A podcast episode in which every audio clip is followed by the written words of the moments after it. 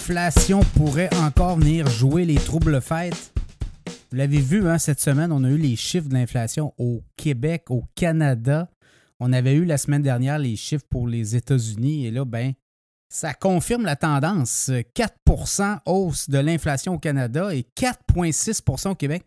Beaucoup plus prononcé au Québec. Mais là, on se pose des questions. Même les banques centrales se posent des questions. La Banque du Canada a quand même été assez claire cette semaine. Alors que les taux euh, directeurs, on a gelé le, taux directeur, mais on pourrait les garder longtemps élevés, même qu'on pourrait peut-être en ajouter encore une couche, une autre hausse possible. Ça sera à suivre, ça aussi, parce que si on n'est euh, pas capable, l'économie n'est pas capable de suivre, alors euh, à quoi bon vouloir hausser de nouveau? Le, le, taux directeur, c'est-à-dire les coûts d'emprunt, redonner une couche euh, sur la tête des gens qui tentent tant bien que mal de rester, en vie, comme on dit, parce qu'on le voit là, clairement, il y a des banques qui commencent à en arracher aussi. On a eu cette semaine des données, mais on va, on va, mettre ça dans l'ordre.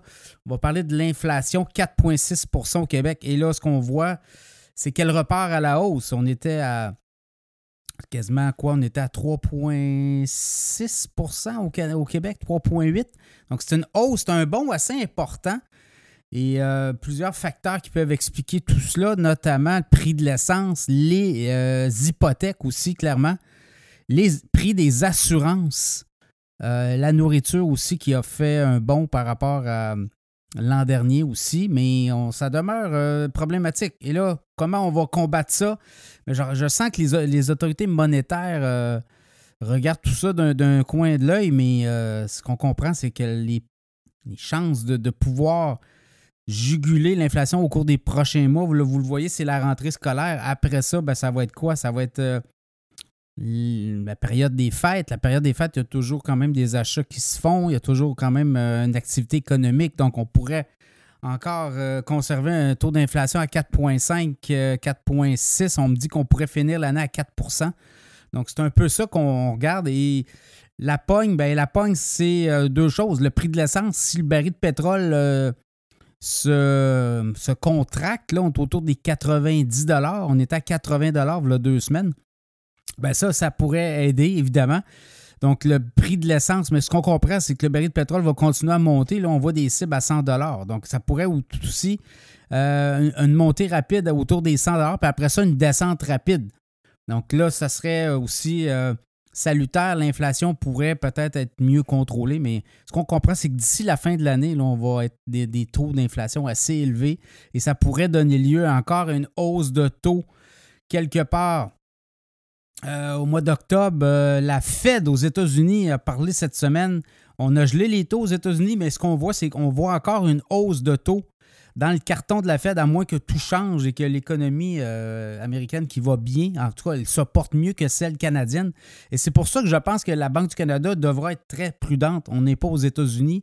L'économie canadienne, c'est comme mis au neutre. On le voit au dernier trimestre. Et là, ce qu'on voit sur le terrain, c'est que les gens euh, commencent à breaker sérieusement dans leurs dépenses. Donc, ça pourrait être encore un autre trimestre négatif. Et dans ce cas-là, on serait en récession. Donc, vous voyez, là, ça ne serait pas une grosse récession, mais ça serait quand même deux trimestres consécutifs négatifs. Donc, ça, ça pourrait euh, donner des munitions à la Banque du Canada pour dire c'est terminé, nous, on barre ça là.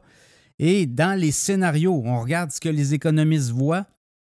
Ben pour euh, 2024, euh, je regardais les, économistes de Desjardins voient quand même euh, trois baisses de taux, même quatre baisses de taux euh, du taux directeur de la Banque du Canada au Canada et deux baisses de taux aux États-Unis. Donc, même, je pense c'est trois baisses de taux.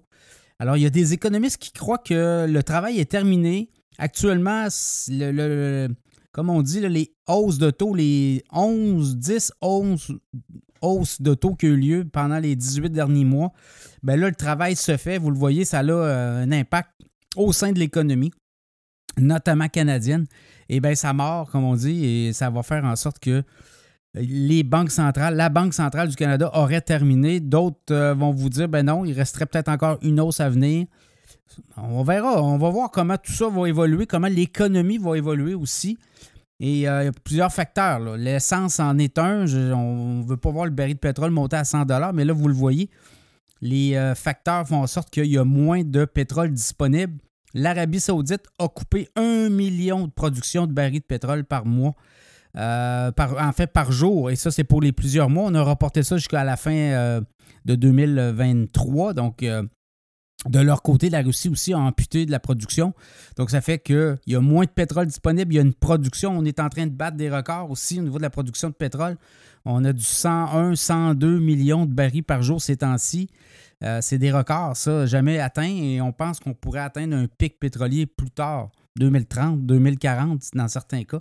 Donc, euh, chose certaine, tout ça euh, pour nous dire que l'inflation ce n'est pas euh, gagné d'avance. On pense qu'on pourrait terminer l'année autour des 4% Au Canada, c'est à peu près ça qu'on a. Donc, on va faire du surplace d'ici là.